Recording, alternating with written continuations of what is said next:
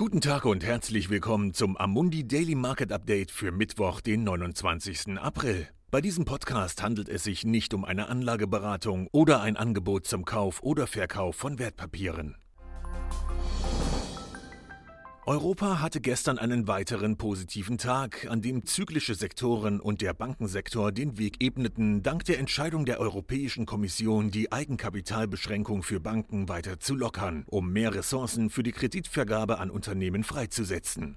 Ein weiteres unterstützendes Element war der Beginn der Phase 2 in einigen Ländern mit einer vorsichtigen Lockerung der Beschränkungen in dem Bestreben, die Unternehmen allmählich wieder zu öffnen und die Wirtschaft anzukurbeln. Das Verbrauchervertrauen in den USA lag im April bei 86,9 gegenüber den prognostizierten 87,9, was den Enthusiasmus zu Beginn des gestrigen Handelstages bremste und die wichtigsten Indizes in den negativen Bereich brachte, wobei der S&P 500 Index um 0,5 Prozent niedriger bei 2864 schloss.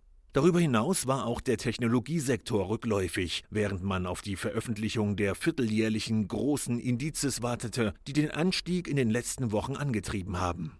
Die US-Futures weisen heute auf einen festeren Start hin. Es wird erwartet, dass die monatliche Sitzung der US-Notenbank heute Abend mit einer Erklärung enden wird, was die Märkte in der Zwischenzeit in Alarmbereitschaft hält.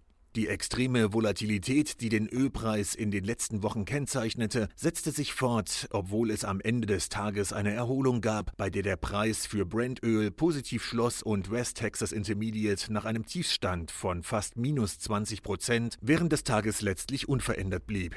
Die Ratingagentur Fitch senkte unerwartet ihr Rating für italienische Staatsanleihen auf BBB-.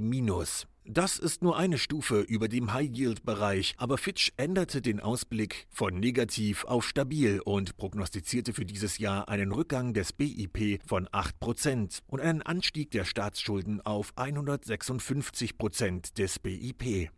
Positive Eröffnungen der Märkte gab es heute Morgen in Asien aufgrund der Hoffnung auf Phase 2 und dank der Erholung der Ölpreise.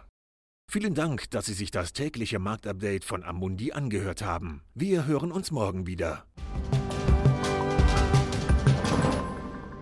Dieses Material dient nur zu Informationszwecken, ist keine Empfehlung, Finanzanalyse oder Beratung und stellt keine Aufforderung, Einladung oder Angebot zum Kauf oder Verkauf von Wertpapieren und Dienstleistungen dar. Dieses Dokument wird von Amundi herausgegeben und sofern nicht anders angegeben, sind alle geäußerten Ansichten die von Amundi zum Zeitpunkt der Veröffentlichung. Diese Ansichten können jederzeit ohne vorherige Ankündigung aufgrund von Markt- und anderen Bedingungen geändert werden und es kann nicht zugesichert werden, dass Länder, Märkte oder Sektoren sich wie erwartet entwickeln werden. Amundi übernimmt keinerlei Haftung, weder direkt noch indirekt, die sich aus der Verwendung der in diesem Material enthaltenen Informationen ergeben könnte. Amundi kann in keiner Weise für Entscheidungen oder Investitionen verantwortlich gemacht werden, die auf der Grundlage der in diesem Material enthaltenen Informationen getroffen werden.